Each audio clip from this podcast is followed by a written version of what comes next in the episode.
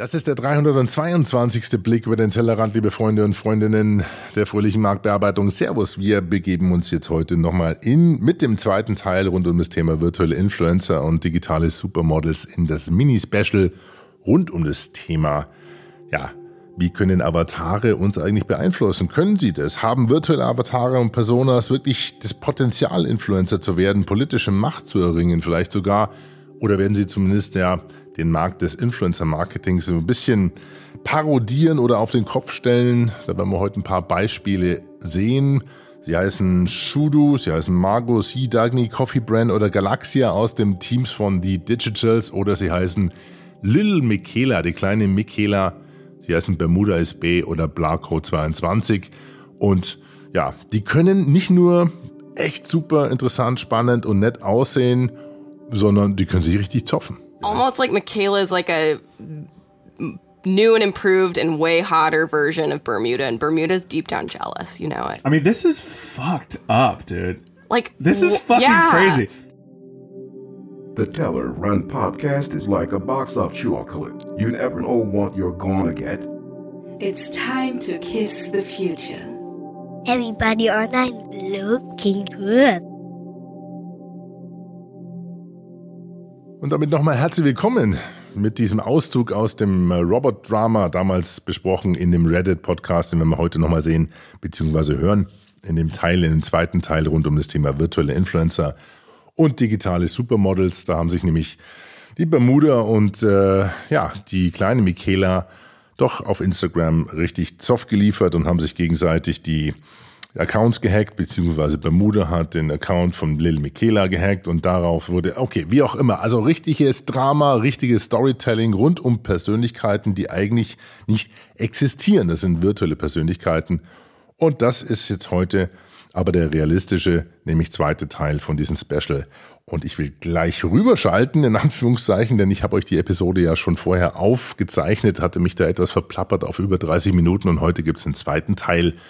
Im ersten Teil jetzt in der 321 vorher hatten wir ja drüber gesprochen, Mensch, gibt es wirklich auch Potenziale, dass solche virtuellen Avatare irgendwann mal politische Macht erringen? Und haben da ähm, ja das Thema aus verschiedenen Perspektiven besprochen. Und jetzt geht's ja in die schöne junge Welt der schönen äh, knackigen virtuellen Supermodels, die uns zeigen, wie es ausschauen kann, wenn man einerseits nicht existiert, aber andererseits so aussehen kann, wie sich das viele scheinbar vorstellen. Also insofern, jetzt rüber in den zweiten Teil, in die alten Nymphcastle Studios. Viel Spaß. Und damit sind wir bei dem Kernthema heute, denn ich bin, ihr habt es im Intro ja schon gehört wahrscheinlich, ich bin auf äh, den Chris Denson, ges- nicht den Chris Denson, äh, den Cameron James Wilson gestoßen und ein Effekt, den er mit begleitet hat, ein Trend, den er mit ausgelöst hat und der Moment um sich greift, sein Höhepunkt allerdings schon im ja, Anfang diesen Jahres, Ende letzten Jahres hatte, aber der ebbt nicht ab und das macht mich so ein bisschen stutzig. Den Trend digitaler Supermodels und virtueller Influencer. Nun, äh, Cameron James Wilson hat Shudu entwickelt, Shudu Graham. Äh, Cameron ist ein Fotograf, ein ehemaliger Fotograf aus England, den hatte ich im The Mexico Podcast auch äh, zum Interview. Und ähm, die Episode verlinke ich euch unter pipyourbrain.de, eurem Blog zum Blick. Und das Spannende ist, dass er gesagt hat, die reine Frust äh, mit der Fotografie und dieser Ikonisierung, die er betreiben musste, hat daran gemündet, dass er sich praktisch eine, inzwischen eine, eine Schar von, ich glaube, sechs oder sieben digitalen Supermodels gebastelt hat, die jetzt inzwischen von seinem Team auch betrieben werden. Und äh, der Digitalis ähm, ist sogar eine Agentur drüber gespannt, die die vermarktet. Und die haben relativ schnell Reichweite begonnen, weil sie über alle möglichen Social-Media-Kanäle zum, in Anführungszeichen, Leben erweckt wurden. Und wenn ihr Shudugram äh, auf Instagram hat das Ganze begonnen, mal anschaut, also Shudu, S-H-U-D-U, Gram, dann werdet ihr merken, dass das, ähm, das ist eine dunkel, dunkelhäutige Avatar, dass äh, die so perfekt gezeichnet ist und ihr Leben anfängt zu leben. Das heißt, dass sie eine Story bekommt, eine Dramaturgie bekommt, die genug Leute dazu bringt, diesen virtuellen Avatar, diesem virtuellen, diesem digitalen Supermodel zu folgen. Und überall, wo Reichweite ist, ist auch Geld. Und das Spannende, was sich jetzt gerade tut und was äh, Cameron herausgefunden hat, ist, der Effekt, den er erkannt hat, den er auch für sich erkannt hat, ist ein Effekt, den die ganze Modeindustrie einholen wird, denn das kommt in dem Intro von dem Mexico Podcast als Zitat ganz gut, ganz gut raus und da hören wir mal kurz rein. There's a huge interest from fashion in kind of creating very bespoke models because fashion is about to undergo probably one of the biggest revolutions of our of our time when it transitions into 3D design. And that's when the demand for these 3D models is going to explode. The DMXCO podcast, powered by RMS, the audio experts. The podcast with insights for the digital industry. Also das waren die ersten Takte vom Demexco Podcast mit Cameron Wilson.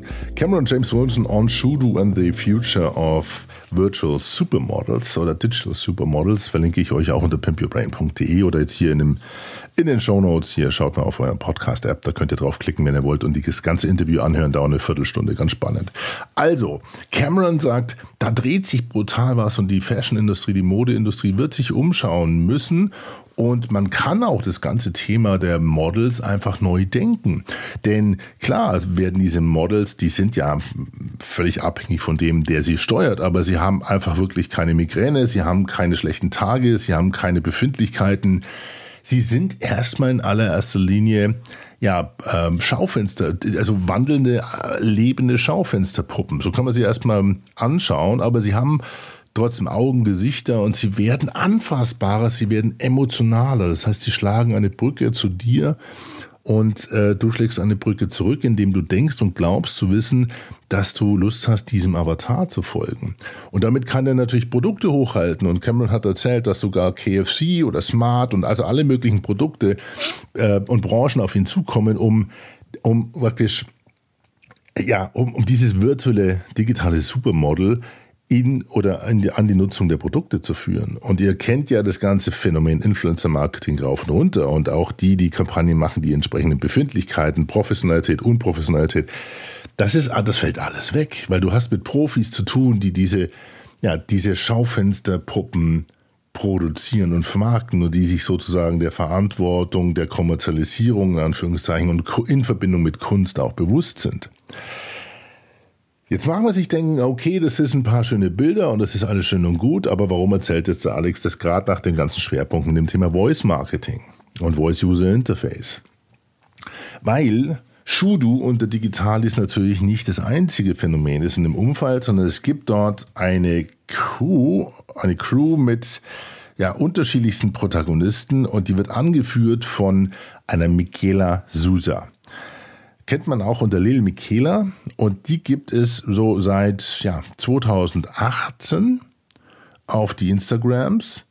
Und ähm, sie ist 19 Jahre, sie ist halb Brasilianerin, sie ähm, ist im Jahr 2018 auch Opfer geworden von einem Hack von einem anderen, von einer anderen ganz komischen Person, Persönlichkeit und das wurde dann als Robot-Drama bekannt, weil sie hatte sich so ein Beef mit Bermuda Bay, mit Bermuda, mit einem anderen virtuellen Model geliefert.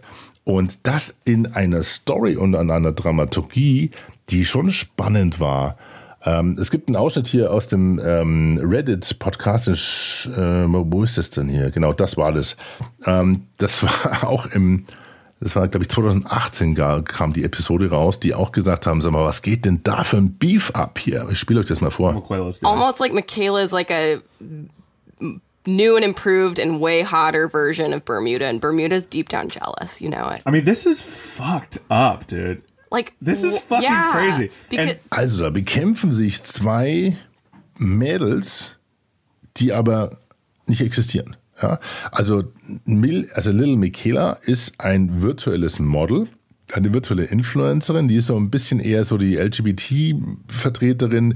Die andere Bermuda ist kommt eher so aus der konservativen Trump-Ecke, fühlt sich super interessant und super spannend und super hübsch, hat sich aber dann letztendlich auch von diesem Label kaufen lassen oder ist zu dieser Crew mit reingerutscht, die heißt der Brood. Und Brood ist ein Startup aus Los Angeles, die haben inzwischen auch 6 Millionen Dollar Funding bekommen, um virtuelle Influencer leben zu lassen.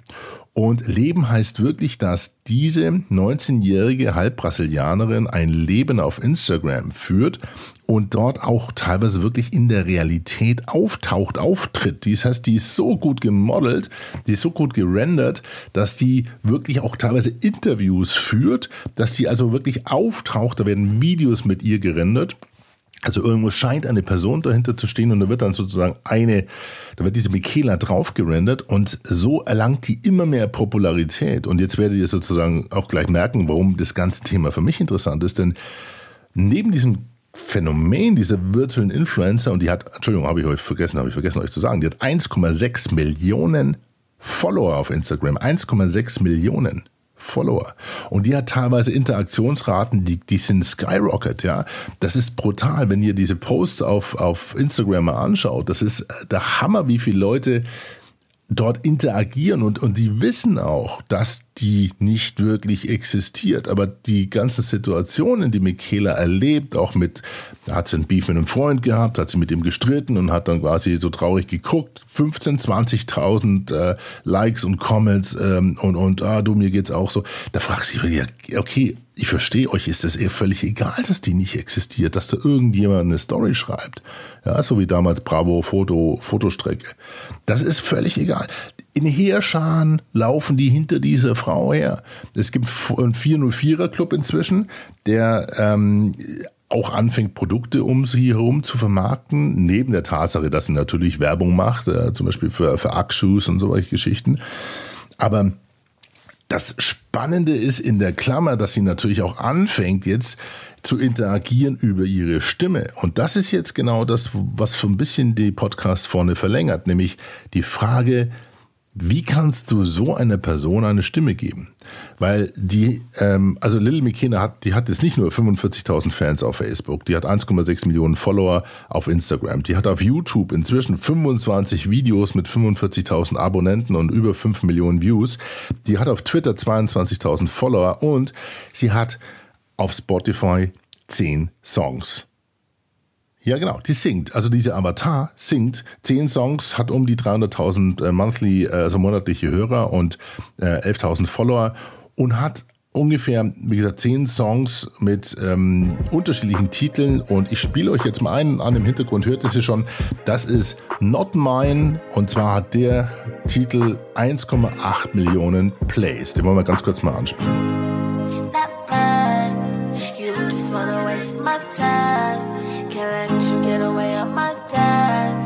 Falling, I'm falling, I'm fine, I'm fine. You know I'll be just alright, and I'm cool. I'm just out here living my life. I'm too gone too far for you. Came too far to follow you. You see that I can't be used. Won't work now, so what's the use? Can't keep getting caught up in your issues. Can't keep calling me with all your bad news. I'm all problems trying to work through. And I know what I'm so I don't. Also gespielt zu reinen Dokumentationszwecken aus journalistischen Gründen und damit hoffentlich, ich, ich weiß gar nicht, ob die bei der GEMA ist, ja. Ich meine, ich muss mir vorstellen, Virtual ist Model bei virtuelle, virtuelle Sängerin bei der GEMA, wo, wo, wo geht's Geld hin, ja? Also kann man, kann eine GmbH ein, das weiß ich gar nicht, müssen wir Künstler fragen.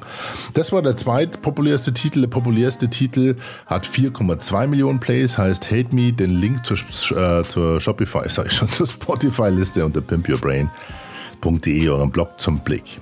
Also mal ganz kurz zusammengefasst, das heißt, hier gibt es einen virtuellen Influencer, der heißt Lil Michaela und der macht brutal viel Leute extrem wuschig und zwar bis hin in die, Trommel, in die äh, Gehörgänge, bis hin zum Trommelfell. Ja? Das heißt, wir haben hier eine Virtualität, da wird eine Stimme draufgelegt und da ist in der Kombination natürlich wahnsinnig viel Potenzial zwischen ja, einer Shudu, die noch nicht spricht, noch nicht sprechen kann, aber natürlich einen Cameron James Wilson vor, so ein bisschen vor die Aufgabe stellt, eine Stimme auszuwählen. Ja, also wie spricht, was hat, was hat dieses virtuelle, dieses digitale Supermodel, was hat die für einen Timbre, was hat die für eine Tonhöhe, wie spricht die für eine Aussprache?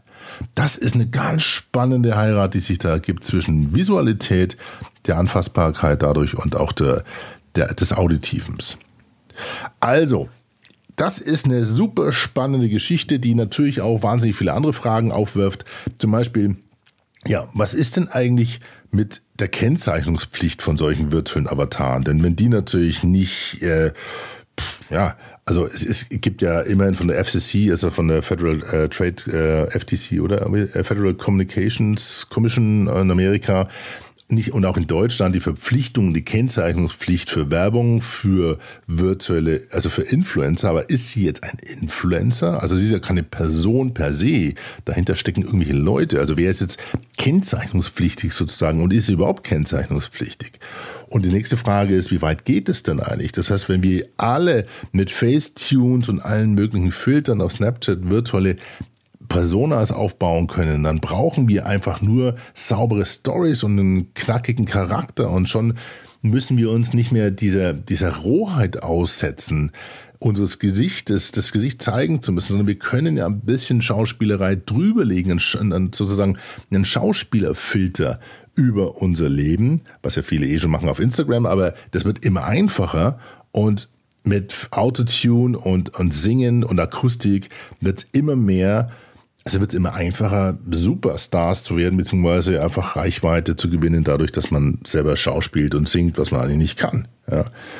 Also es wird wahnsinnig spannend. Es geht nämlich auch so weit, ähm, dass man, da muss ich jetzt mal schnell schauen, ich glaube, den Ausschnitt spiele ich mehr vor. Ich habe Cameron nämlich gefragt, ja sag mal, was ist denn eigentlich, wenn, wenn Unternehmen hergehen und sagen, pass mal auf, ich versuche mal mit virtuellen Influencern zu arbeiten was braucht unsere Marke eigentlich? Was braucht mein Unternehmen? Was für eine Persona braucht sie? Wie sieht die aus? Wie spricht die? Denn jeder, der mit Testimonials arbeitet, weiß, wie filigran so ein Auswahlprozess ist, welche Person passt stellvertretend zu diesem Unternehmen, zu der Marke, zu dem Produkt vielleicht im, im engsten Fall. Und jetzt kann ich natürlich hergehen und sagen, Mensch, das wäre ja so cool, ich lasse das Ding einmal basteln und dann gehört mir diese Person und ich entwickle die einfach weiter. Das heißt, da geht mehr Geld rein in die Entwicklung der Geschichte und das Team, was das Redakteur, also redaktionell betreut, als in die Nutzungsrechte irgendjemanden zu holen, der ja, zu Terminen, zu Fotoshootings muss, der ein Briefing braucht, ähm, der vielleicht mal eine schlechte Zeit hat, was auch immer. Ja, also sich zu entkoppeln von dem ganzen Influencer oder von dem ganzen äh, Testimonial-Markt, das ist eigentlich eine wahnsinnig spannende Geschichte. Und da sind wir jetzt wieder bei dem Gespräch mit dem Manager am Anfang. Und ähm, wo ist jetzt hier die, okay, da ist jetzt der, der Auszug von Cameron, wo ich ihn gefragt habe, was glaubst denn du eigentlich, können Unternehmen und ähm, Marken sich auf solche Personas beziehen? Das heißt, siehst du da Potenzial? Oh, absolutely. Yeah, yeah. Not not just for kind of consumer facing uh, marketing opportunities, but also just for like internal kind of marketing, especially with. Um, oh, yeah with okay. fashion. You know, there's a lot yeah. of design that goes into creating collections, and sometimes you'll need a model within the brand to kind of showcase those designs and things. So it's not all about consumer uh, facing stuff. It's also about kind of internal usage within companies. So um, it gets quite complicated. But yeah, I definitely there's a huge interest uh, from fashion in kind of creating very bespoke models because fashion is about to undergo probably one of the biggest revolutions of our of our time when it transitions into 3D design, yeah. um, and it's just kind of getting going. I mean, in the next couple of years, you're really going to see that that unfold, and that's when the demand for these 3D models is going to explode.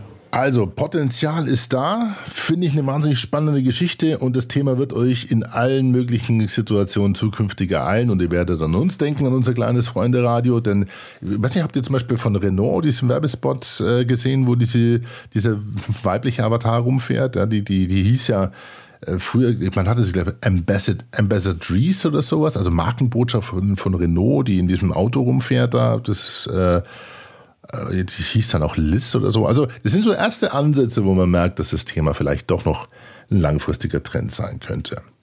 Virtuelle Influencer, digitale Supermodels und die Rolle der Stimme in dem Kontext, das war der Schwerpunkt für heute und alle, alle anderen Links natürlich wie immer unter pimpyourbrain.de, eurem Blog zum Blick.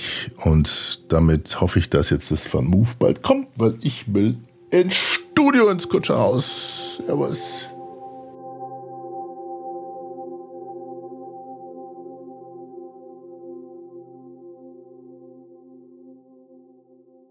Tschüss.